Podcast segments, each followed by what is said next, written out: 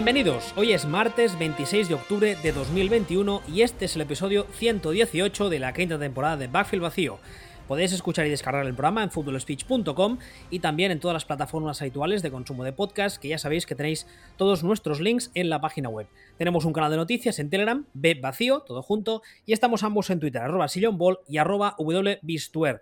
Una semana más está aquí conmigo Sillon Ball, buenas tardes. Buenas tardes, flipo como un lado de carrería toda hostia que lo dices. ¿Has visto? Ya me lo sé de memoria. O sea, tienes que hacer más entrenamiento con la lengua que Rocos y Freddy. Es impresionante. bueno, eso algún lo agradecerá, digo yo. Eh, sí, sí, ya me lo sé de memoria. Sí, me pasaba con la anterior también, la podía decir en sueños, era brutal. Lo dicho, buenas tardes, ¿qué tal? ¿Cómo estamos? Pues nada, aquí a ver si hablamos un poco de, de este y hacemos un poco el cuñado. Y criticamos a este y rajamos del otro. Vamos a empezar, ya que hablamos de criticar, vamos a empezar hablando de un jugador en concreto, más que de un equipo, aunque luego evidentemente saldrá el equipo. Este jugador no es otro que Baker Mayfield. Antes de empezar con el jugador propiamente dicho, vamos a empezar con el resultado de esta semana. Ya sabéis que los Cleveland Browns se enfrentaron a los Denver Broncos eh, en el eh, Thursday Night de, esta semana que hemos cerrado, esta madrugada. Ganaron 17 a 14 y el tema está en que eh, Kinum no jugó, porque ya sabéis que se lesionó la semana pasada y además, al parecer, lo que en principio pintaba una lesión relativamente eh, leve, al final se ha acabado sabiendo de que, eh, de que no. Se ha acabado sabiendo que, perdón, que va, tiene una fractura del hueso, de uno de los huesos del hombro, y va a tener que pasar por quirófano cuando termine la temporada, sí o sí, lo cual hace que su disponibilidad para esta todavía esté un poco en el aire. Dicho eso, ayer se filtró, se supo eh, que fuentes del equipo habían, digamos, dejado caer que cuando se renueve, cuando se renueve, cuando negocien con él para renovarle, el equipo ya tiene, como decimos en catalán, collaball, ya tiene más que claro que el jugador les va a costar eh, un mínimo de 30 millones por año, o al menos es lo que parece que están dispuestos a pagar, lo cual yo en Twitter planteé la pregunta, ¿qué os parecía a vosotros? Yo dije muy claramente que me parecía una barbaridad de dinero para este jugador. Tú también dijiste lo mismo y además mm, debo añadir que la grandísima mayoría, si no todas de las respuestas que hemos recibido, han ido en esa dirección, que pagarle a Baker Mayfield 30 millones por año o más es una barbaridad. El titular de, este tema, de, este, de, este, de, esta píndola de hoy es ¿y qué coño hacemos ahora con Baker Mayfield? Lo cual, lo cual ya creo que nos da una idea de por dónde van tus tiros, ¿no? Sí, de todas formas, vamos a ver, el tema con Baker Mayfield yo lo resumiría en una pregunta. Tenía una pregunta, es ¿por qué no hay que renovar a, Baker Mayfield por 30 millones? ¿Qué pasa? ¿Que el dinero es tuyo? ¿Cuál es, ah, cuál, es el, ¿Cuál es el problema? ¿Qué más te da que se renueva Baker Mayfield? ¿Qué más les da a los Browns renovar a Baker Mayfield por 30, por 30 millones anuales? ¿Qué pierden? Ah, hombre, a corto plazo nada. Lo que pasa que a medio largo perderían, perderían la capacidad de firmar a jugadores en otras posiciones, ¿no? exactamente. Exactamente. Que muchas veces cuando se habla de estos temas te dicen, no, no, hay que pagárselo. Hay que hacer tal y cual, porque si no es el precio que tiene un quarterback de, tal. Y te, digo, mira, en dos palabras, eh, busca, busca por orden alfabético en la enciclopedia por flaco, coma, yo. vamos a ver. Eh, la clave es que estamos en una, estamos en una liga que tiene un límite salarial. Entonces, no se trata tanto o, no se trata solo de que le estés pagando mucho o poco dinero, o sea, los dueños ganan, es que, es que nos da igual lo que paguen. No se trata mucho de, que no vale tanto, bueno, tu problema. El, realmente, el, el, downside, como dirían, como dirían en inglés, es que ese dinero que estás pagando a Baker Mayfield no se lo estás pudiendo pagar a todo ese resto del roster que tiene, que son unas bestias. Porque a Miles Garrett sí se lo vas a pagar. ¿No? Claro, yo. el, tema, el tema aquí, como tú bien decías ahora, esto no es el béisbol. Aquí hay un límite salarial, tú tienes, por decir algo, hacer números muy fáciles y muy redondos, tienes 10 para gastar una plantilla, si estos 10 destinas 3 al quarterback, te quedan 7 para pagar a todo el resto.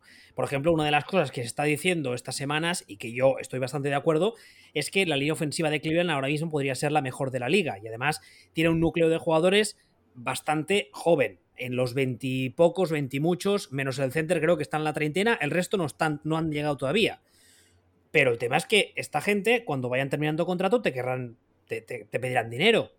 Pero es lo que estamos diciendo. ya, no son, ya, no son, las estrellas, ya no son los Miles Garrett. Cuando llegue el día del contrato, Miles Garrett. No, no, no, no, si Miles Garrett ya ha firmado el contrato, es por lo que lo decía. Uh, tenía en la cabeza Miles Garrett, pero bueno, coge cualquier otro. Coge no, cualquier, una estrella del equipo. Es que da igual, ya no son las estrellas solamente. Es el hecho de que tú tienes un roster de 52 tíos que hay que pagarlos a todos, ¿eh? Sí, hombre, a ver, la cosa está... no hay nadie que vaya a jugar de gratis ahí. No, pero sí que lo hemos visto muchas veces que cuando pasan cosas de estas, en breve te encuentras que del plantillón que tienes pasa a ser una plantilla de mierda porque acabas teniendo cuatro jugadores que cobran una barbaridad, que son buenos, son muy buenos, y un resto de jugadores que cobran casi casi el mínimo y que no hay ni por dónde ni por dónde cogerlos. Tú bien acabas de mencionar la línea.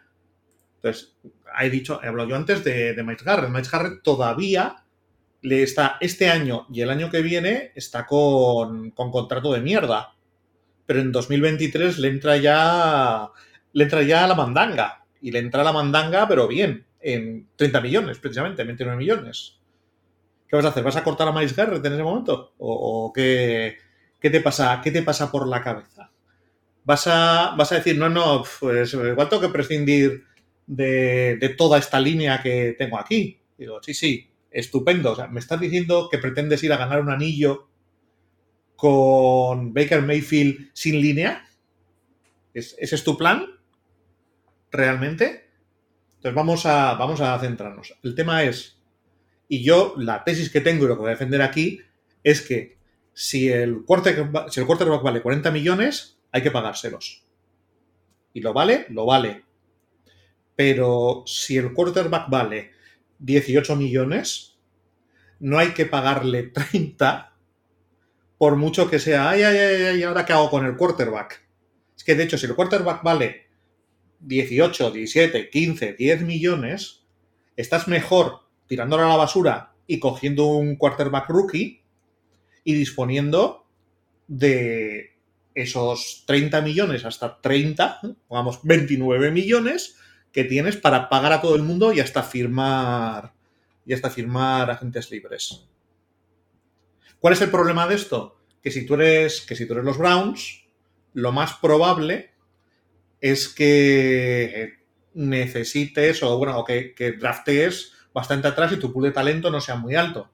Y entonces probablemente tuvieras que hacer una serie de maniobras que acabarían siendo, pues oye, mira, que te cambio a Baker Mayfield por una primera y con eso barato ya subes, drafteas uno nuevo y tiras para adelante. Pero, pero realmente pagar por un tío como Mayfield, con el rendimiento de Mayfield, 30 millones, el problema es ese, que acabas, sí, acabas con Mayfield, pero pierdes a probablemente, vamos a poner, 3, 4 jugadores que son los que hacen que tu equipo, que tu plantilla sea, sea buena, pero buena a nivel top 3 de la, top 3 de la liga. Entonces, claro, ¿qué prefieres tener? ¿Una plantilla top 3 de la liga con un quarterback becario? Que lo mismo te sale bien, lo mismo te sale mal. ¿O prefieres tener una plantilla ya más bien top 10 de la liga y con Baker Mayfield? Porque a mí la primera opción a lo mejor te sale bien, pero la segunda opción a mí me parece que es una vía directa a ese purgatorio en el que ni ganas ni eres lo suficientemente malo para reconstruir el equipo. El ochochismo famoso de Jeff Fisher en su día. Sí, acabas entrando en el Jeff Fisherismo, completamente. Y más, y más en esa división. A mí, a mí hay. Perdona, perdona, que te he cortado, dime. No, no, quiero decir que en esa división es más tonto de relojes. Hombre, a ver, en esa división, eh, a día de hoy, Pittsburgh mm, ni está ni se le espera pero digo yo que algún día van a cambiar las cosas. Entre otras cosas, porque el año que viene Big Ben sale de escena, que a mi entender ahora mismo es uno de los, de los principales problemas que tiene ese ataque. Sí que es verdad que tiene muchos otros, ¿eh? pero yo creo que ahora mismo Big Ben resta más que suma. En dos años, tres como mucho, Steelers están ahí. Tendrás unos Bengals que todo apunta que por fin eh, han puesto las piezas donde tocaba y que, y que tirarán para adelante. Y luego tienes a Baltimore, que no hace falta hablar de ellos. Exactamente. A mí hay eh, este, este tema de, los quarterbacks, que es un tema que es una conversación que tenemos muchas veces, o sea, vamos teniendo de forma recurrente, y siempre sale eh, una frase que, que, yo la creo cierta, y es que siempre hay alguien que acaba diciendo, hay alguien que va a tener que acabar rompiendo este ciclo. Porque al parecer con los quarterbacks, cada, cada, cada vez que renueva un quarterback, entre comillas, estrella o titular de algún equipo, se le paga un poquito más que el anterior, pero menos que al siguiente. Es como una especie de tendencia al alza que es, que es impepinable. O sea, va así, sí o sí, sin plantearte siquiera quién es el quarterback. Eso no se va a romper. Eso no se va a romper, pero es que, o sea, el momento de romperla quizás sería ahora, porque Baker Mayfield Pero, no, pero no, no, no hay que romperlo porque Baker Mayfield no lo ni se acerca a valerlo. Entonces, como No, ni se acerca pero- a valerlo, Ya bueno, pero que no se acerque a valerlo no significa que los Browns no vayan a pagárselo, ¿eh?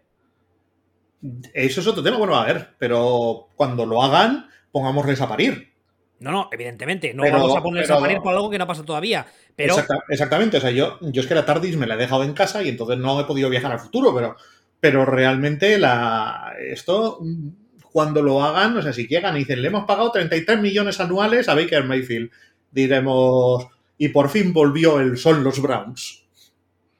¿Sabes? Pero, pero mientras tanto, aquí ve- veremos a ver qué hacen. Pero, o sea, yo no creo que esto tenga que romperse. O sea, cuando le toque firmar eh, su próximo contrato a un tío que realmente pinta, que es buenísimo, pues cobrará más que. Seguiremos con el ciclo. El ciclo que realmente tiene que romperse es el ciclo Joe Flaco.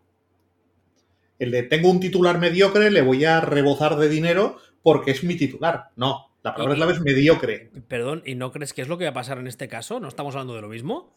No, porque no es el mismo caso. Eh, no, no estoy comparando a Baker Mayfield con Joe Flaco. ¿eh? Yo creo que Baker Mayfield, Mayfield tiene más talento que Joe Flaco de largo. Lo que pasa que aquí, por lo que estamos hablando, por lo que se filtró, por lo que se está diciendo en las últimas horas, parece que la idea es pagarle al nivel de los, de los Rogers, de los Mahomes, de los Josh Allen, de incluso. No, de los esos, son, es- esos no son 30 millones, esos son más de 40.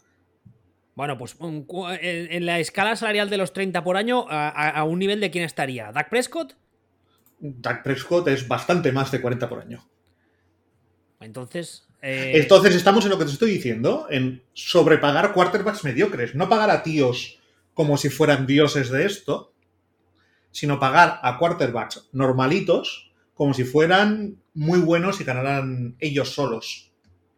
O sea, tu, tu problema nunca va a ser coger a Mahomes y pagarle 45 millones. Te va a generar otros problemas, otra serie de historias, pero es que Mahomes realmente te, va- te gana partidos él solo. Entonces, entre pagarle a Mahomes 40 o 45 millones y pagarle a Baker Mayfield 30, dices, no, no, le estoy pagando 15 menos. No, no, estás pagando 30 de más, en todo caso. Que no son 30, igual son 20, o igual son 15. Pero uno no necesita determinadas cosas para hacer magia y otro necesita la chistera, el conejo, las palomas, el frac, el no sé qué. Y ve que Merfield, pues como Tamariz, te sale allí con las cartas, te hace na na na na, na, ah, y te hace la magia. Mayfield no. Mayfield necesita toda la parafernalia. Los trucos de cámara, los espejos, eh, todo. o, sea, o sea, Patrick Mahomes sería Juan Tamariz. Sí. O, Roy- o Rogers o, o todos estos que, que sí siguen necesitando cosas. O sea, estaríamos hablando de un nuevo concepto, el quarterback Juan Tamariz. Es una forma de, es una forma de verlo. No, no, es una, es una metáfora. O sea, siendo feo, si solo con una bajada de cartas, te la lían. Sí, básicamente. Y, y otros. o sea, sí, pues Necesitan eso. to- todo, el- todo, todo el paripe, sí, ya. Y ya. te pueden decir, es que Mahomes también necesita cosas. Sí, necesita las cartas.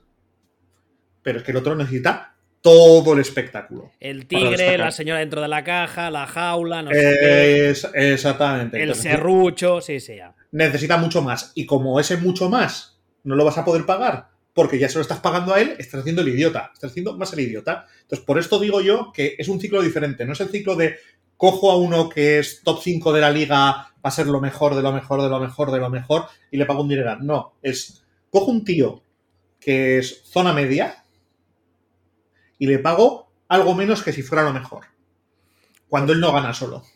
Por cierto, respecto a este tema, ayer una, una de las cosas que salían, la gente que nos contestó en Twitter, es eh, que había mucha gente que decía que quizá una idea buena sería ir a por un, lo que tú has dicho antes, ¿no? A por un drafteado, por un novato, aunque no fuesen un pick 1, pick 3, pick 5, que fuese un poco más tarde, porque, y yo en esta teoría también creo, porque eh, Stefanski ya ha demostrado que a nivel de X es tiene muchísimo talento. Con lo cual, si tú vamos a jugar al What If, cuando terminas temporada le dices a Baker, mira, Baker, bonito, no corras, excluido, y vas con un quarterback novato, o incluso con un veterano, entre ese roster y las capacidades de Stefanski para montar una ofensiva alrededor de las de las de las eh, de, los de los pros de ese quarterback, yo creo que este equipo puede seguir ganando perfectamente. Y si además, si además es un novato de talento, lo vas puliendo en el proceso, tienes 3, 4, 5 años de pagarle cacahuetes. Correcto. Correcto. Ese que eso, Evidentemente es, muy arriesgado, ¿eh? O sea, lo que estoy diciendo es jugársela mucho. Pero en otros escenarios, de entrada te diría, no va a salir bien, te la vas a pegar. En este concreto, puedo llegar a pensar que salga bien. Vale, llegados a este punto. Llegados a este punto, vale. Esta, digamos que estos conceptos, esta discusión, ya la. Ya hemos dejado. Damos por sentados estos conceptos, ¿no? Vale, ahora viene el otro, que es. ¿Estamos seguros de que Mayfield es malo? Yo no creo que sea malo, pero yo creo que no es tan bueno como nos quieren hacer creer. Yo creo que lo que nos quieren hacer. yo creo que lo que nos quieren hacer, eso en todo caso, pues yo creo que lo que nos quiere hacer creer todo el mundo es que es bastante malo. O sea, yo todo, todo el discurso, en todas partes, excepto en los Browns, es ¡buah, qué malo es eh, Baker Mayfield! No, yo no creo que sea malo. Yo creo que es un tipo que es. Mmm, regulinchi. Normalito. Cero grados, ni frío ni calor. Ya, pero mira, vamos a hablar, vamos a darle una vuelta a la carrera de Mayfield. Mayfield entra en la, entra en la liga hace un año malo. No, no malo, normal. Pero, di, normal. Eh, pero, no me hagas trampas. Di el pick. Sí, es que eso me da igual ahora. No, no, no, a ver. Sí, sí, sí, sí, sí. Me da absolutamente lo mismo. ¿Qué pasa? ¿Que yo le tengo que pagar más o menos que un tío es mejor o peor? Por... No, no, no, no, no pagar, no pagar. Pero se supone que cierta, ciertas, eh, ciertos rangos de picks de draft, o sea, por decir algo, del 1 al 10, del no sé qué, no sé cuántos, tienen una, base de talento mayor. Está de un pick 1. Pero eso me da igual ahora tomar una decisión ahora. Ahora estamos donde estamos. Pero no estábamos discutiendo la calidad del jugador. Sí, pero es que la calidad del jugador, cuatro años después en la liga, eso, eh, o sea, ya tenemos, hay cuatro años que le hemos visto, tres años, tres años y seis partidos no, es, lo mismo que decir, es que ha sido número uno, sí, ha sido número uno en 1978, ¿qué me estás contando? sí, sí, ha sido número uno hace, hace cuatro temporadas, ya, ya le hemos visto, ya más o menos, ya tenemos que tener una base, ya no es lo de, es que en la universidad, es que parece, es que el año pasado fue número uno, pero el, pero el head coach es que tal, no, no, a ver, cuatro años, lo has tenido cuatro años. Entonces, por eso digo, ahora mismo ya lo de es que fue pick 1 ya no me vale. O sea, ya tenemos que valorar lo que, lo que tenemos delante, lo que hemos visto. Y lo que hemos visto fue que hizo un buen, un primer año. ¿He hecho malo? No. Correcto. O sea, para ser un, un quarterback de primer año, correcto. Incluso correcto para ser un quarterback de primer año, pick 1. Aceptable, bien. No salvaje, pero correctito. El segundo año, algo mejor. Y el año pasado, bastante bien. Y ese bastante bien del año pasado de Baker Mayfield es quarterback top 10 de la liga, top 10 de la liga. Por los pelos, digamos, pero es quarterback top 10 de la liga. ¿Qué es lo que pasa? Entonces, el año pasado, si tú le preguntas a, a hay que pagarle 30 millones, hay que pagarle 30 millones. Hay que pagarle 30 millones, punto. Está, es perfecto el año pasado, taca. Pero ¿qué pasa? Que este año de repente suelta seis partidos que son los seis peores partidos de su vida en la liga. Con el roster que tiene, con tres años de experiencia, con Stefanski. Y se encienden todas las alarmas, porque además es el año que hay que decidir, oye, que le habrá que renovarle, ¿no? Ese es, el problema real. O sea, los tres años que lleva son tres años que apuntan a no va a ser el mejor quarterback de la liga, pero va a ser el sexto. Estupendo, perfecto. Vale. A lo mejor no tienes que pagar 45 millones, pero los 30 están de puta madre pero suelta este año de repente seis partidos malos, con una regresión brutal. ¿Qué hacemos ahora? No lo sé, francamente. Es, es que ese es el tema. Ese es el tema. O sea, ya hemos sentado las bases de si es mediocre, no hay que renovarle por este y esto. Y ahora hay que decir, ¿pero qué es mediocre? ¿Es correcto? Estos seis partidos que ha hecho, tiene problemas físicos. ¿Estos seis partidos que ha hecho son representativos de lo que es en realidad? ¿O lo representativos la, la subida poco a poco que ha hecho los años anteriores hasta el pick 10? O sea, hasta el top de la liga, quiero decir. Además, también hay otra cosa, ¿eh? Yo, yo creo que es un, es un jugador, por lo que hemos visto hasta ahora y por cómo, cómo funciona el resto del equipo, Stefanski, etcétera, que es un jugador que todavía tiene un poquito de margen de mejora. O sea, no de pasar de, de, de, un 3 a un 10, pero sí me creo que pueda seguir yendo a más. ¿Me explico? Sí, pues a ver, un poco lo que te estoy diciendo. El año pasado, por, de hecho, por, por QBR fue el, el, décimo de la liga. De todos los, de todos los quarterbacks. Entonces dices, bien, me puedo creer que este chico tenga un techo que sea el, el sexto, el, quinto, que tenga un techo que, al que llamaremos Matt Ryan sin, sin. Esa zona de. Esa zona de es un buen quarterback y ya está. Que a lo mejor te hace un año mitológico, pero, pero, es, un, pero es un buen quarterback, ¿no? Este, el año pasado habríamos pensado que era esto. Pero se suelta ahora se suelta ahora unos partidos que dices, ¿y esto? ¿Y esta mierda de dónde sale? ¿Y este quién es? No, no, ¿y este quién es? Y dices, no, es que ha jugado con defensas muy chungas. Sí, contra la Aeros Chiefs. Sí, y contra la Aeros Texans. Sí.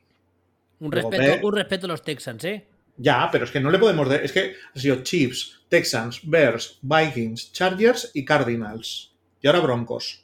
Bueno, Broncos no ha jugado él. Y dices, sí, hay alguna defensa chunga. pero tiene un par de Marías, tiene religión y gimnasia también, ¿eh? Eso sí que es un, un referente viejuno. de las Marías, religión y gimnasia. Esto habrá mucha gente que no lo habrá pillado. Mucha gente joven que nos escucha. ¿Tú crees? Yo creo que sí, hay mucha gente que no lo ha pillado. Vale. Los que tengan una edad seguro que sí. Vale. Bueno, vale, vamos a pero, vale, vale, pero, pero, vamos, pero, pero, es esto. O sea, es un Sí, tío sí. que dices, no, no, ha tenido todo chunguísimo. No, no, ha tenido religión y gimnasia y luego cuatro, cuatro chunguillas o normales. Y luego, no- ya, luego ya mates y literatura, sí. eh, pero- pero no podemos, no podemos achacarlo todo a, a calendario ni remotamente. O sea, el calendario es un calendario normal. ¿Qué, qué está pasando? ¿Por, por qué ha pegado, ¿Por qué ha pegado este bajón? ¿Porque le ha faltado por las lesiones que ha tenido el equipo? ¿Tantas lesiones ha tenido el equipo? No sé. No sé, pero yo la sensación que tengo últimamente, eh, cuando lo veía jugar antes de la lesión esta y tal, es que se estaba, entre muchas comillas, flipando un poco. No, Sí, eso sí. eh, eh, ver, que, se, que se creía, a ver cómo, cómo lo diré, que se creía más importante en este equipo de lo que en realidad es. a ver, es un tío que por carácter se le nota que es un tío que piensa que es mejor de, mejor de lo que es. Que en sí mismo no siempre es negativo, ¿no? A veces eh, la confianza irracional, pues a veces te traiciona, a veces no, a veces te lleva a ser el irlandés errante, ¿no? ¿Sabes? Eh, Fitzpatrick. Entonces- No es irlandés, Fitzpatrick, ¿no? ¿Eh? Fitzpatrick no es irlandés. ¿Viene de irlandeses? Con ese apellido, Bueno, sí, O sea, claro, también es verdad. O sea, irlandés no será de nacimiento, pero, pero vamos a ver, es ese, es ese apellido de, de personaje secundario de película de mafia irlandesa en Boston de Scorsese, Eso también es verdad, sí. ¿no? ¿Sabes? Entonces eh, es un poco. Es un poco esto. Por cierto, Pandora y el irlandés errante, película clásica famosa, no me la vean. No es, especi- no, no nada el otro jueves. Ah, ah, ¿Cómo se llama ese que es medio mm, tuerto que hacía el programa ese de cine en la, en la 2? Medio tuerto. Sí, ah, no, lo estoy confundiendo con el director. No, yo lo estoy confundiendo con el con Trueba y no es Trueba, es el que hacía, No, yo, no, John Ford, no te jode, medio tuerto. el que hacía el programa de cine en la 2. No sé, Garci. Creo que sí. Yo yo qué sé. Es que estamos cogiendo unos tintes ya como muy así, ¿eh? en ese rollo, cada semana aquí eh, recomendando películas clásicas. Sí, no, no, esta no, está dicho que esta no vale la pena. De todas formas, si hay, si hay que hacer esto, espera que lleno esto de humo y me pongo a decir que Spielberg es una mierda porque usa el recurso del montaje. Que también lo hacía Eisenstein, joder. Por Dios, bueno, salgamos de esto. Sí, en fin. Eh, ¿Te parece que cambiamos? Entonces, así para concluir, ¿Tú le pagabas 30 millones a Baker por año? No tengo ni puta idea. Vale, genial, cojonudo. Es, no, es, no es, pero bueno, para, por concluirlo bien. El problema es que no sabemos qué es Baker Mayfield. Y esto es lo que tiene que saber. Esto es lo que tienen que saber Browns. Estos seis partidos los ha jugado con problemas físicos que solo saben ellos. ha tenido algún tipo de problema, ha pasado cualquier cosa. O es que su pico lo hemos visto el año pasado y este año, ojo, cuidado. Si, el, si Mayfield es lo del año pasado y un poquito más, ¿qué puede ser? Los 30 millones los vale. Si es cualquier cosa menos, no los vale ni de palo. Hombre, hay una frase muy famosa que se suele decir mucho y que además es muy cierta, y es, ellos deben entrenar cada día. Fin. Sí, pero eso también, eso obvia varias serie de cosas, como eh, esos managers que están allí que están diciendo, ay Dios mío, ay Dios mío, ay Dios mío, ay Dios mío, virgencita, virgencita, que sea bueno, porque como no sea bueno me echan a la puta calle, así que voy a poner todos los huevos en la cesta de que es bueno. Ya, pero a nivel, a nivel de staff, a nivel solamente deportivo, tú cuando ves a un, especialmente a un cuerda que le ves entrenar cada día, es, es muy complicado que te engañe. Sí, es muy complicado que te engañe, es muy complicado que te engañe, pero eh, hay, hay problemas, en la percepción de unos es esto. O sea, yo de hecho, se, o sea, se pervierte por, por, cuestiones emocionales y por los propios deseos. En realidad, en este caso, yo creo que Browns pueden ser más objetivos de lo habitual porque el general manager no es el general manager que drafteó a Baker Mayfield. Ah, ya, y eso, eso, eso le da cierta distancia, ¿no? Sí. O no, sea, hay, no hay tanto apego emocional, por así decirlo. No, no es ya apego emocional, no es el miedo de, ay Dios mío, como el quarterback que drafteo en el número uno no valga, me echan a la puta calle.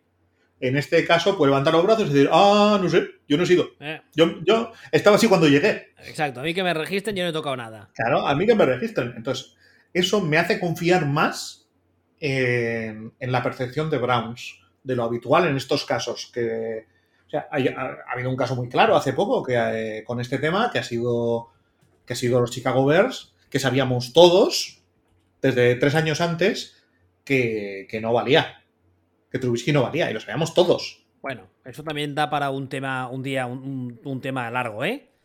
Soy de Packers, llevo tres años riéndome de. Ya, ya. Sí, sí. Riéndome pero, de este. Pero el único día que la hemos visto jugar, eh, que jugaba en un equipo que no era Chicago, parecía hasta, hasta competente, ¿eh?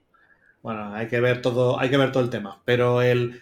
Pero que no valía a ese nivel. Como para renovarle con sueldo de. con sueldo de tal, de cual, de esto, sabíamos todos. Y. Y esta gente de Chicago, pues ha tardado dos años por. Un poco por la sensación de, ay Dios mío, que la he liado. Que he pagado media franquicia para quedarme con este tío. No puedo quitármelo. Bueno, pues Browns no tiene ese problema. Así que yo confío más en que la decisión de Brown sea la correcta de lo habitual en estos casos. Vale, aquí ahora vamos a hablar de un segundo tema que es un poco. Tocaremos varios equipos. Eh, la entrada de la intro del tema es no tenemos ni puta idea. Aquí vamos a hablar de tres equipos en concreto. Yo quiero empezar hablando de los que he puesto al final, más que nada porque eh, quiero comentar un tema que es de actualidad, desde hace unas horas. Este equipo son los New York Jets, que además esta semana ha perdido de forma, digamos, eh, ¿cómo, ¿cómo decirlo finamente? Abultada ante los New England Patriots. Además, ha sido todo muy gracioso porque esta semana antes del partido hemos estado leyendo el entorno de los Jets que decía: tranquilos, no somos los Jets de siempre, eh, hemos ido a mejor, eh, va a ser un partido mucho más competitivo, no sé qué. Y llega Belichick. Vela, sí, llega Belichick, que además les, cierte, les tiene cierto cariño a los Jets y ha dicho: ¿que no son los Jets de siempre? Ven, ven, bonito, ven, ven que te cuente. New England 54, George 13 pim pam pum y para tu casa. Eh, pero es que lo gracioso del tema es que hace apenas unas horas hemos sabido que los Jets han tradeado con los Eagles para hacerse con los servicios del quarterback Joe Flaco, que va a ser el titular al menos las próximas semanas porque Jack Wilson estará de baja entre 2 y 4 después de una lesión en uno de los ligamentos de la rodilla, creo que es el, el PCL, eh, después de un golpe bastante feo que seguramente habéis visto ya. Eh, aparte de lo que vamos a hablar, de lo que vayamos a hablar ahora de los Jets, yo solo quiero decir algo que ya he dicho en Twitter, y es que este movimiento me parece fantástico, cojonudo y de manual si se hubiese producido hace seis meses. Ahora, lo único que bueno, me demuestran los Jets es que no tienen ni puta idea de qué están haciendo. Porque la lesión y todo lo que hemos tenido antes de la lesión y estas críticas a Zach Wilson y estos partidos malos, igual nos los habríamos podido ahorrar si hubiesen salido con un veterano que se llevase los palos, literalmente, además. Sí, esto lo hemos. Es que esto lo, dijimos nosotros, lo dijo gente de Nueva York, lo dijeron otros podcasts, lo ha dicho todo el mundo. Que el manual a seguir en estos casos de quarterback novato en equipo en reconstrucción es meter a un veterano. Metes al veterano que le peguen, como ha pasado en Chicago, y cuando te lo rompen no hay más narices, ya sabes con el novato. Y si no te lo rompen, sigues con el veterano. Y los partidos, cuando vas perdiendo 40-0 ya no hay forma de remontarlos, entonces sacas al novato que juega un ratito, etcétera. Sin presión. Exactamente. Pero no ahora. Ahora fichar, a, Flaco después de que te han roto al novato y que veremos cómo está psicológicamente, porque en estos partidos se le veía más perdido que un hijo puta al Día del Padre con perdón. Es que este tema... Eh, nosotros de, de Jets, hace 15 días, dijimos que se notaba que la defensa no tenía talento, pero que estaba bien entrenada, parecía. Una mierda que sí de grande. O sea, como, como el montón de la, de la señora basura de los Fraggle de grande. Ese, esa pila, ese tamaño de basura. Hashtag referente viejuno. O un, referente un poco más moderno, el montón de, de caca del Triceratops en Jurassic Park. Esa película creo que es del 92, tiene 28 años. pero, pero Fraggle Rock de cuándo es, hijo mío. Hay bastante menos diferencia de la que. ¿Sí? ¿Tú crees? no, hay menos diferencia entre Fraggle Rock, bastante menos, entre Fraggle Rock y, Parque Jurásico que entre Parque Jurásico y nosotros. Se, nota que me estoy haciendo mayor. Bueno, eh, el tema es que, a ver, yo creo que coger esta semana, esta semana de referencia no es muy justo, ¿eh? No, podemos coger cuando se han comido. Bueno, a ver, no es muy justo porque no es muy justo. ¿Qué pasa? ¿Que Patriots ahora son los dioses de los dioses del ataque? No, ¿Con la mejor plantilla del ataque del mundo? Que es todo lo contrario. No, pero tácticamente les dan 3.000 millones de patadas al staff de los Jets y además Belichick salía ultra mega motivado como siempre cuando juega contra los Jets. Ah, porque iba, iba, ganando ya como 35-0 y seguía apretando. y la semana pasada cuando, cuando lo alían contra Falcons, que Falcons son un poco desastrito. También. Bueno, que, está, que estamos más perdidos que perdidos. No, o sea, si la cosa no es. La cosa no es, no es que son buenos, no es que son malos. Sabemos que son malos. Por nivel de talento. Pero estaban ordenaditos. A partir. Yo creo que estos le ganaron de milagro a, Titans, porque Titans es el, es el equipo de la liga que, que nunca sabes por dónde te va a salir y el, único. Y no sé, dijeron, bueno, ya hemos hecho el año. Que me, perdonen en Donosti, pero en Donosti, como la Real hace años, cuando le ganaba la Atlético, decía, ya hemos hecho el año. Ya el resto de partidos no importan. Hay quien opina que esto también lo hace el Atlético Madrid y el Español. Que no me odien. No, no lo ni confirmo ni desmiento. Pero el. ¿Qué pasa? ¿Que no tenía suficiente con cabrear a las fanbases de ese lado del Atlántico y has dicho vamos a cabrearlas de aquí? No, es que no creo que sea cierto. O sea, ¿qué coño, ¿qué coño va a ser cierto si la Real es mejor que el Athletic? Me cago en la puta. O sea, si, el, Atlético es mejor que el Madrid o justito, justito, por favor. No es, pero el rumor no es este. Y esto parece que han convertido eso en realidad. ¿No? El tema de. No, es que. Es que hemos ganado un partido, pensamos que íbamos a hacer eh, 0.57. Ahora vamos a hacer 1.56. Vale. Pues ya está, hemos. Pues, es que parece peor. Contra Falco están perdidísimos contra Patriots ya es la risión y, habrá que verlo. Entonces, esto de poco a poco van mejor entrenados, poco a poco van a la mierda ese planteamiento. Y esto lo sumas con, parece que están haciendo las, las cosas con cierta cabeza y haciendo yo un flaco y dices, no, no. Pues pasa que no, pues tampoco. Los Jets. When you're a Jet, you are a Jet to the end. Sí, sí, tal cual. esto sí es un referente viejuno. Sí, pero muy viejuno, ¿eh? Ya, ya salió hace un par de programas, ¿no te acuerdas? Sí, sí, no, no, los referentes. Sí, antes he dicho no, West Side Story sí que hay que verla. Y la de Spielberg tiene muy buena pinta el tráiler. Vale. El remake. Vale, Garci. Eh. Y también me ven el crack de Garci, que se está muy bien. Bueno, volvamos, por favor. el, caso, el caso de los Jets es lo de siempre que hemos comentado mil veces aquí, lo ha dicho todo el mundo, lo dicen ahí, lo dicen en todos los podcasts que queráis. No es algo que digamos nosotros porque somos más listos que nadie. Es, eh, es no es el equipo, sino que es todo el resto. Es todo, es la presión mediática, es las urgencias históricas, es la. eh, es, es- es todo, es todo. Es, el- es la presión esa constante por ganar. A la que sale algo mal un par de semanas, ya les ponen a caer de un burro. Es la falta de paciencia. Es los años que llevan sin. Y, lo siento mucho, yo en su día ya lo dije, ya sabéis que a mí, lo he dicho muchas veces, no me gustan los head coaches de corte defensivo en esta NFL moderna. Los podría llegar a entender hace años o los podría llegar a entender si tuvieran un staff Bueno. defensivo espectacular que, Bueno, que, sí. que- que funcionase solo.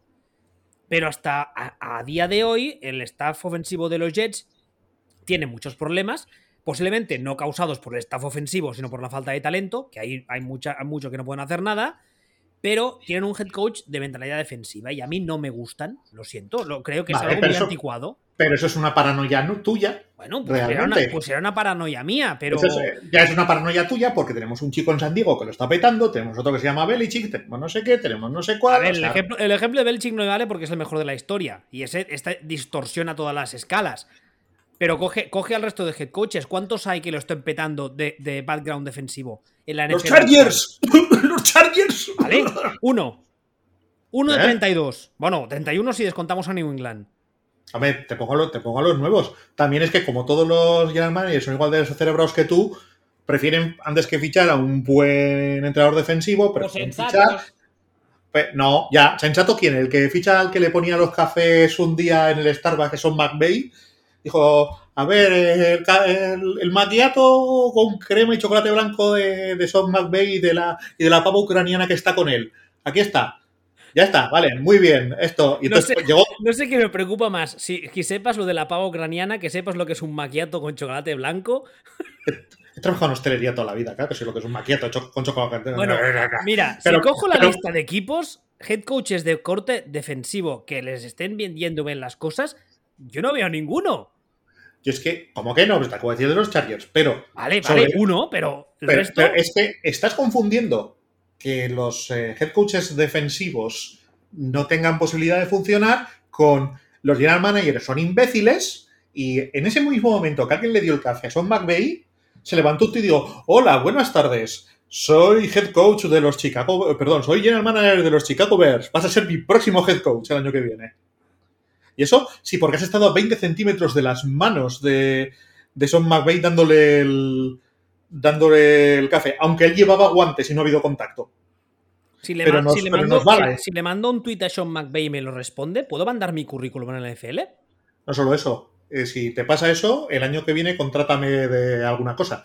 Cuando, cuando te contraten a ti, porque te contratarían. De director de parranda. Claro, o sea, es que, es que yo, yo creo que hay, yo creo que hay un momento en el que se deben estar planteando contratar de general manager, no sé, a Harrison Ford, porque son McVeigh le retuiteó una cosa. ¿Sabes? Es, es- es- es que estamos así de subnormales con estos, con estos temas. Que fichen a Kevin Costner, que en Draft Day lo hacía, lo hacía bien. No se sostiene por ninguna parte. O sea, esa película me saca de quicio.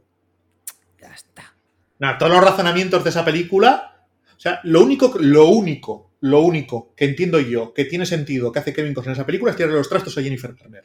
Eso tiene Todo- mucho sentido. Todo, todo lo demás no entiendo ni por qué ni por dónde, que- ni por dónde Que, que tam- también te diré, hay unas declaraciones recientes de Verónica Forqué en las que habla de los señores mayores que van con niñas más jóvenes en las películas que no tiene sentido, que os, os- os invito a verlo, ¿eh? Porque, pero bueno, es otro tema. Em, Que, ah, Jennifer, Jennifer Garner tiene 51 años, creo. ¿Tan mayor? Ah, pues, ¿Cuántos tiene Kevin Costner por eso? No sé, como 70 o así, no sé. Lo buscaré solo por curiosidad. Bueno, a ver, eh, que, que me, que me lías. Em, estábamos en los Jets, ¿no? 66 tiene Kevin Costner. Ah, pues se conserva bien el jodido, ¿eh? Claro. Bueno, está bien, sí. Voy a buscar a Jennifer Garner por, casual- por curiosidad. Jennifer Garner. O sea, tendrá 50 años mínimo. 49. Sí, señor. Bueno, a ver, eh, el caso de los Jets. Tú dices que creíamos que la defensa estaba bien entrenada y tal y cual y que iban a más, pero que no, ¿no? Tororo. Tororo, nos precipitamos al decir, sí, sí, están en ascenso y están bien entrenados y esto y lo otro. Y poco a poco van. No. Lo mejor de todo es que cuando termine el año, como son los Jets, no les dé otra vez por hacer limpieza, ¿eh? Que eso les veo perfectamente capaces. En plan, todo Dios a la puta calle. Vamos a empezar No, de nuevo. Son así, idiotas. No no sé la primera vez. A más eh, casos en los que no tenemos ni puta idea. Baltimore Ravens. Los Ravens esta semana han eh, perdido contra los Cincinnati Bengals de forma también, como decíamos antes, abultada, siendo amables, 41 a 17 y la verdad es que ha sido, al menos ah, para mí, y mm, estoy, sé que mi caso es el de muchos, una sorpresa bastante mayúscula porque yo esperaba de Cincinnati cuando empecé el año que fuese un equipo que sí, que fuese a más, pero que todavía le ha quedado un poquito para acabar de llegar a ese nivel y esta semana mm, no es que haya ganado a Baltimore, es que les han atropellado. Sí. A ver, yo opino lo mismo de Bengals. Y lo sigo pensando, ¿eh? O sea, sigo pensando que, que Bengals es un equipo que, que, no les da. Que tienen un calendario muy fácil y, y, no les da. Pero a lo tonto, a lo tonto, como en realidad tampoco no tienen que jugar con nadie, pues vete a saber lo que pasa con ellos, ¿no? Pero, pero bueno, volviendo un poco a, a la mandanga y centrándonos en Ravens, Ravens es un equipo que empieza el año con muchísimas bajas, muchísimas lesiones por todas partes, eh, completamente cogido con cinta americana, y que poco a poco empieza mal, va mejorando, va mejorando, va mejorando, va mejorando, va mejorando, se, y se planta en este equipo, eh, que bien entrenado está, cómo compiten, qué tal, qué esto, qué lo otro, eh, ya, ya, cuando, claro, lo lógico era pensar, este equipo es un equipo que va a dar la calidad de arena porque con esta plantilla es que no les da, van a tener problemas por, por las lesiones. Y cuando ya decimos, no, no, qué bueno Harbaugh, qué bien los Ravens, qué bien entrenados, qué sólidos, qué esto, qué lo otro, ponen el huevo. Además, ponen el huevo que, que era lógico que pusieran. Pero aquí los cuñados dicen, dicen, ay, ay, ay, ay, que, que, que bien entrenados, qué buenos son, cómo mejora la calidad de la plantilla y superan las lesiones. Pues mira, pues no. Somos, pues unos, no. somos unos guruses, ¿eh? Últimamente. El huevo. Equipo, equipo entrenador del que hablamos bien, a la semana siguiente, tururú.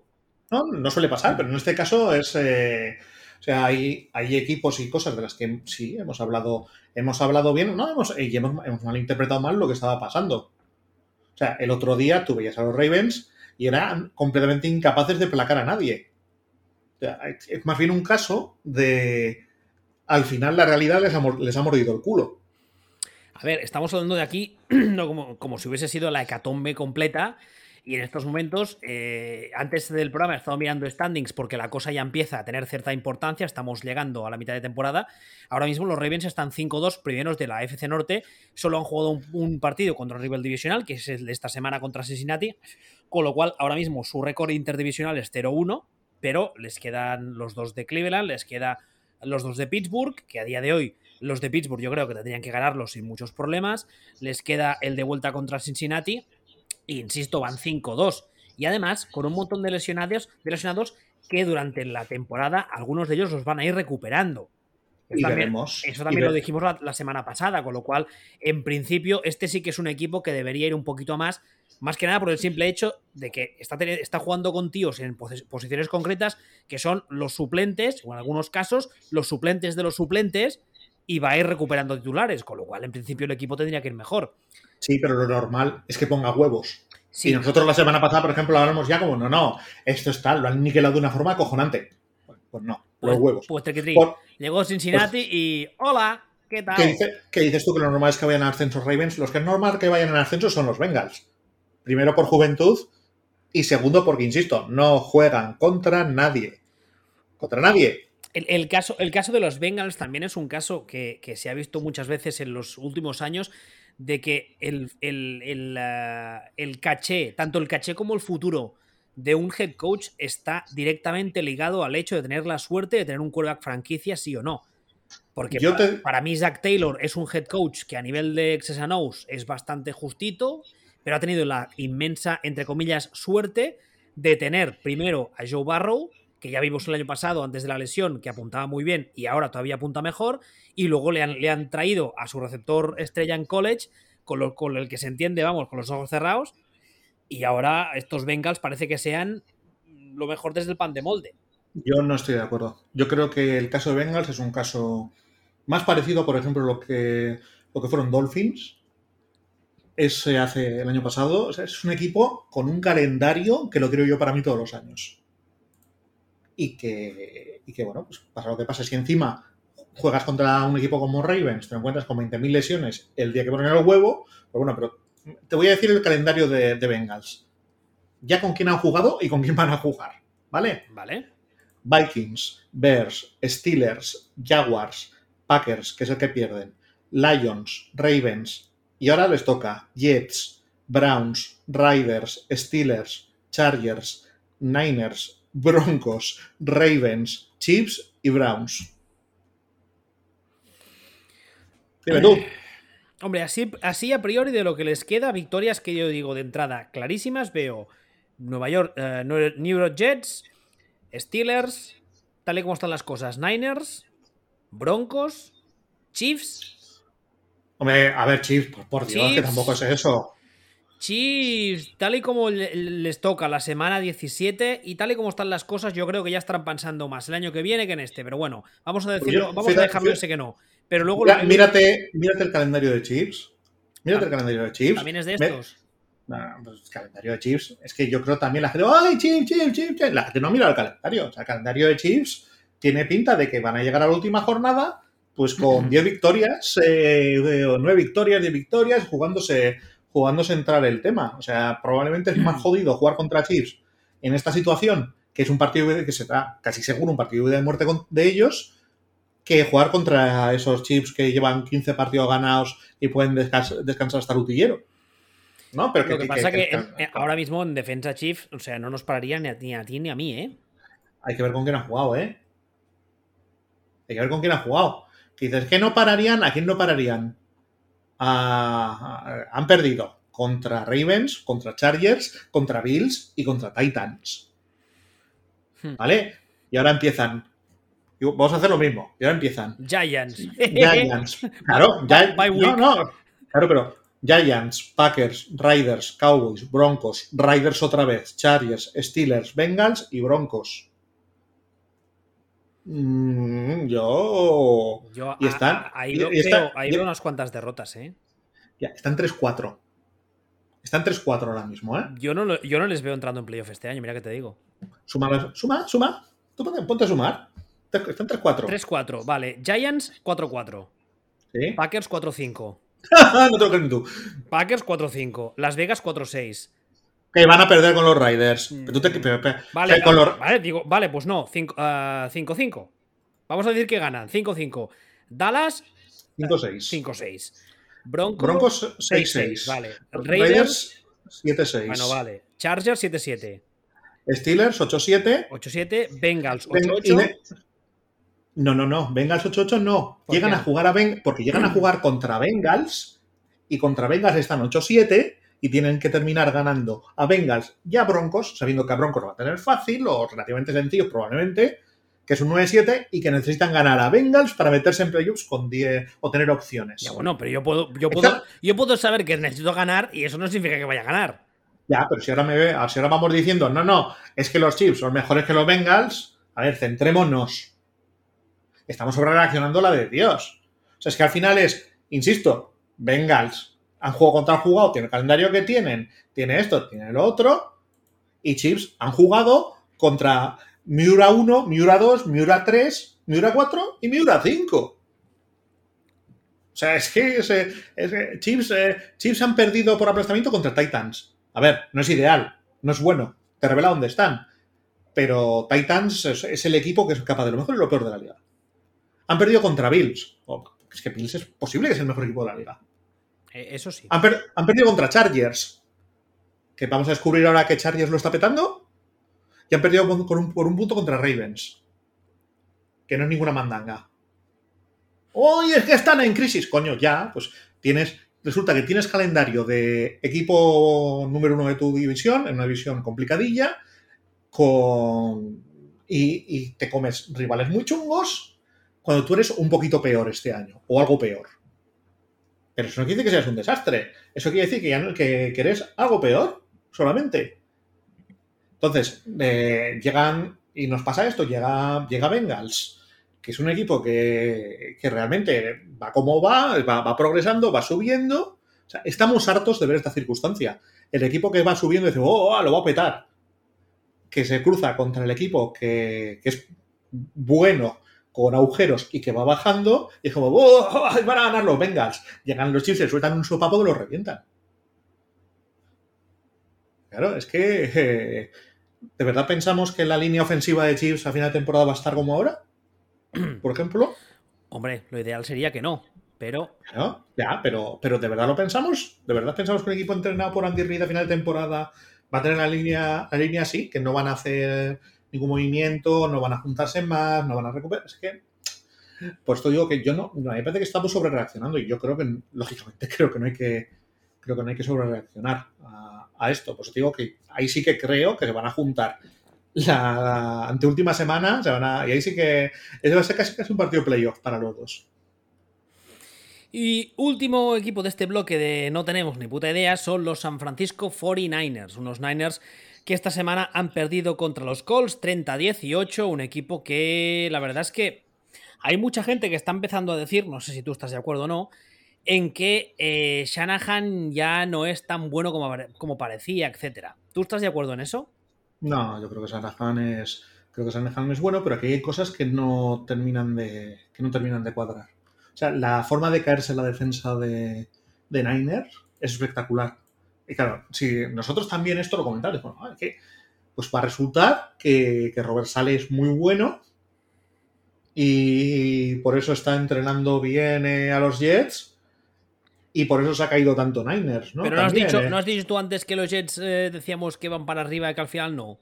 Ajá. Exacta, exactamente. Entonces, esto nos hace también reevaluar el trabajo de Robert Sale en los años anteriores y ahora. A lo mejor es un tío que es muy bueno como coordinador. No sería el primer caso, ni el segundo, ni será el último. Y, pero como head coach tiene problemas. Principio de Peter, ¿no? ¿Se llama eso? Sí, es el principio de Peter. Todo el mundo asciende hasta, hasta alcanzar su, su, nivel de incompetencia. Pero, mmm, vale, es la defensa. Garópolo, el partido que hace esta semana Garópolo es abominable. No, la verdad es que lo de Garópolo está siendo cojonudo porque cuando empezó la temporada teníamos todos claro. Y cuando digo todos, es nosotros, eh, el podcast de ahí, el podcast de ahí, Shanahan, Garópolo, la novia de Garópolo. O sea, todo el mundo tenía claro que este año era un año para que jugase él sabiendo que el año que viene no estaría y para que hiciese caché para que cuando termine el año vaya a quien donde sea y diga, oiga, mire, vengo aquí a titular, sí, ¿cuánto quiere? Bueno, mire, le vamos a dar tanto, vale, genial. Y empezar una nueva etapa en un nuevo equipo con un sueldo relativamente decente. Eso era lo que decía la teoría, que los Niners además sacasen algo por un trade, etc. Pero es que a día de hoy, ¿quién en su sano juicio daría mucho por Garópolo? Abominable. Es que está jugando cada semana peor. Es una, una, una cosa Dices, es que, bueno, sí, ha jugado bien en algún partido, sí, contra la defensa de los Lions, contra la defensa de Steelers y contra la defensa de Packers. Y no jugó bien. Jugó normalito. Exacto, jugó, jugó bueno, vale. ¿Sabes, sabes, bueno, vale. ¿Sabes cuál es el problema de esto? Que también lo hemos visto muchas, en muchas ocasiones. Es que es un tío que esto te dice, yo creo que lo que te dice es que psicológicamente eh, no tiene la suficiente, entre comillas, dureza para, para aguantar lo que, lo que es la NFL. Porque en, otras circunstancias, un quarterback en su situación, que tiene claro que este equipo ya no es su equipo, entiende perfectamente lo que decía antes. Este año es mi año para sacar tajada, para hacer caché. Tengo la suerte de estar en un equipo que está entrenado de cojones, con una ofensiva que tiene un montón de talento, con unos esquemas que son super quarterback friendly, para que me deje súper bien y engañar a alguien. Voy a sacar tajada de eso porque ya estoy fuera, porque lo sabemos todos. Ya está fuera, lo tenemos más que claro. Pues, ya, pero ahí, ahí, estás obviando una cosa. ¿Cuál? Que yo me pongo en esa situación, digo, este es mi año y, y yo tengo el talento que tengo. Ah, bueno, claro, eso, eso, también, está, eso también está ahí, pero a, años anteriores, la falta de talento de Garópolo, que era más o menos la misma, no era tan evidente.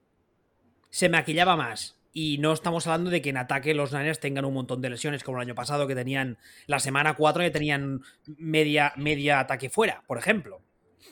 ¿Vale? No, no, no es lo del año pasado. O sea, ese, y esto, yo pensaba, y esto lo he defendido a muerte, que este año iba a ser un muy buen año de, de esta gente, que lo iban a petar, que esto, que lo otro, que no sé qué, que no sé cuánto. Y es horrible, horrible, horrible. Lo de Garoppolo es horrible. Y esto nos lleva a otra cosa. Y es que eh, hemos presenciado, muy probablemente, el primer tiro gordo en el pie de este régimen. A mí lo que, lo que, me, lo que me jode un poquito es que eh, cuando salió Robert Sale, al que se ascendió, que además se le ascendía dentro de la franquicia, era a Demeco Ryans para ser coordinador defensivo. Yo hablé muy bien de él, porque además cuando estaba en Houston me parecía un jugadorazo. Y, en los círculos internos de la liga y de San, Francisco se hablaba de él como el próximo nuevo gran talento defensivo de esta liga, ¿no? Pero, pero sí, de momento no sé si es porque, porque todavía no le ha pillado el ritmo al puesto que, pero de momento la defensa de los Niners, nen, hosti tú. Ya, pero yo es que yo, ese, tipo de, ese tipo de leyendas yo no me las creo nunca. ¿Tú te acuerdas, tú te das cuenta desde que sale Tom Brady hacia Tampa Bay de todos los quarterbacks que han pasado por Patriots, por Patriots, antes de que jugaran partidos, que de todos hemos leído que eran la segunda venida de nuestro Señor Jesucristo? Eh, sí, sí, sí. ¿Eh? ¿De todos? Y, ahora estamos con Mac Jones, por cierto, Mac Jones a mí sí que me gusta. Sí que me, sí que me parece que, es un tío que vale. Pero leerlo lo hemos leído de todos. O sea, de hecho, lo leíamos sobre, sobre Cam Newton y levantamos la ceja que parecíamos a Ancelotti. aquí, era, como aquí. Y no veas la turra que nos dieron algunos con Steadham por ejemplo. Pero no veas la turra que nos dieron por la no, de no, bien, bien, bien, pero vale, pero que es eh, lo que quiero decir es que al final los equipos, tanto para revalorizar a sus jugadores como para de, de, esos entornos, salen estos mensajes y es normal. O sea, solamente he puesto el ejemplo porque es que han, han concatenado tres o cuatro y es un equipo, es una franquicia que trabaja muy bien el, el generar hype sobre sus propios jugadores para, para luego sacarles mandanga, ¿no? Cuando, cuando dicen ya, ya no, ya no lo renuevo, ¿no? Entonces, y en este caso, pues lo mismo, ¡eh, deme Ryan! Y yo, sí, bueno, ya. primero, primero veamos a ver qué pasa y luego, y luego hablamos. yo, a ver, yo cuando hablaba del tiro en el pie de la franquicia, me refería al, draft de este año. O sea, el draft de este año es el draft y la postemporada en la, la primera vez en la que este régimen de Nightmares ha intentado, vamos a llamarlo, ser más listo que nadie. Y lo que es muy posible es que terminen siendo más tontos que nadie. Con todo su movimiento con el quarterback. Porque el movimiento con el quarterback ha sido raro. O sea, sé que a ti te puede gustar esa forma de trabajar, de me quedo con este y lo otro y tal. O sea, yo en el vacío es posible, pero, pero este equipo de, este equipo de, de Niners para mí tiene una plantilla para ganar ya. O sea, para ganar ya, ya, ya, ya. Y lo que, y lo que han hecho ha sido gastarse, eh, gastarse picks en conseguir un quarterback poco hecho, que sabemos que está poco hecho, lo sabíamos, en subir a por él, en subir al, a un pick 3 pagando para draftear a un Trey Lance que sabemos que no está, que está por detrás en su desarrollo del estado actual del equipo, diciendo, bueno, está Garópolo, que Garópolo es mediocre. Pero claro, pasa una cosa con los quarterbacks mediocres, con los jugadores mediocres, realmente. Que la mayoría no son establemente mediocres. La mayoría o, o mejoran un poco o empeoran un poco. O un bastante y Garoppolo se ha ido a la mierda y se acaban de encontrar Niners con, con un equipo que es eh, que está hecho para ganar ahora, con un coordinador defensivo novato, con un quarterback al que le falta horno y por el que han pagado, así que no pueden quitárselo, pues no pueden. Y, bueno, y ya veremos qué pasa. Entonces, ahora mismo, yo, o sea, yo te digo, la, eh, eh, cuando, la mejor solución para ellos era poner todas las pelotas en, una cesta que fuera a la puerta de Aaron Rodgers, por ejemplo. Que de hecho se intentó antes del draft. Ya, pero entonces te, pero, pero sí. Green Bay dijo nope. Claro, pero en ese caso, en ese caso, se, vale, dices, bueno, pues el año que viene eh, ¿para qué cojones, en lugar de eso, drafteas a un quarterback que le falta horno, que sabes que hasta dentro de cuatro años no va a estar para ganar, y te quedas con el que sabes que es mediocre? Porque, porque mm, la posibilidad de que vayan a por Aaron Rodgers el año que viene y le tengan 3-4 años mientras el otro está en el banquillo, no la ves, ¿no? Yo veo. Sería raro, ¿eh? Yo veo. No, es que, es que sería. No, es que lo suyo, si Packers no tuviera, no tuviera un Jordan Love, por ejemplo, o sea, hablamos muy concreto del tema, del tema de Rogers. Si Packers no tuviera un Jordan Love, te plantas año que viene y dices, toma, esto, esto, esto y Trey Lance por Rogers. Pero si haces eso, Packers te va a decir, es que tengo Jordan Love es que no. Es que ya tengo, no necesito, necesito quarterback. Igual Jordan lo es más malo que las piedras, la pinta que tiene. Ya, pero con, toda la situación que se generó, además, los Packers son los primeros interesados en que Jordan Love salga medio bien. Claro. Porque, no, si, no, porque la, revisión histórica de, todo el asunto les va a dejar con el culo al aire que te cagas. Claro. Entonces, ahora mismo tienes, eh, siendo los Niners, han maniobrado de una forma que se han encontrado que tienen un quarterback de mierda como es Garoppolo que ojo al valor que va a tener de traspaso el año que viene Garoppolo. Bajísimo. Que tiende, a cero, como decía mi profesor de matemáticas. Bajísimo. O sea, mucho, lo que está seguro es que mucho, mucho, mucho menor que el año pasado. Exactamente. Más a un Trey Lance que no está, que, no es, que todavía no está. Es posible que ya luego esté, pero no está ahora y es muy difícil que esté el año que viene. Muy, muy, muy, muy, muy difícil. Más te has quedado sin, sin assets, sin picks, sin historias que podías tener para intentar traspasar por un. intentar ir a comprar un quarterback veterano. Porque se lo has pagado a. Porque se lo has pagado a Miami para, quedarte con su pick por Trey Lance. por cierto, voy a hacer algo que es hacer trampas, ¿eh? Soy consciente. Pero eh, cuando San Francisco va por su quarterback, eh, Justin Fields todavía está disponible y Mac Jones también. Eh, si ponemos a Justin Fields por el hecho de que es un poco por, forma de jugar, entre muchas comillas, parecido a Trey Lance, son quarterbacks móviles, etc. Eh, ¿Alguien cree que estos Niners con Justin Fields no estarían mejor que con Trey Lance? Es que es distinto. O sea, draftean a Trey Lance porque Trey Lance aparentemente tiene más upside que tienen. A largo plazo tienen muchas más posibilidades de ser una superestrella absoluta.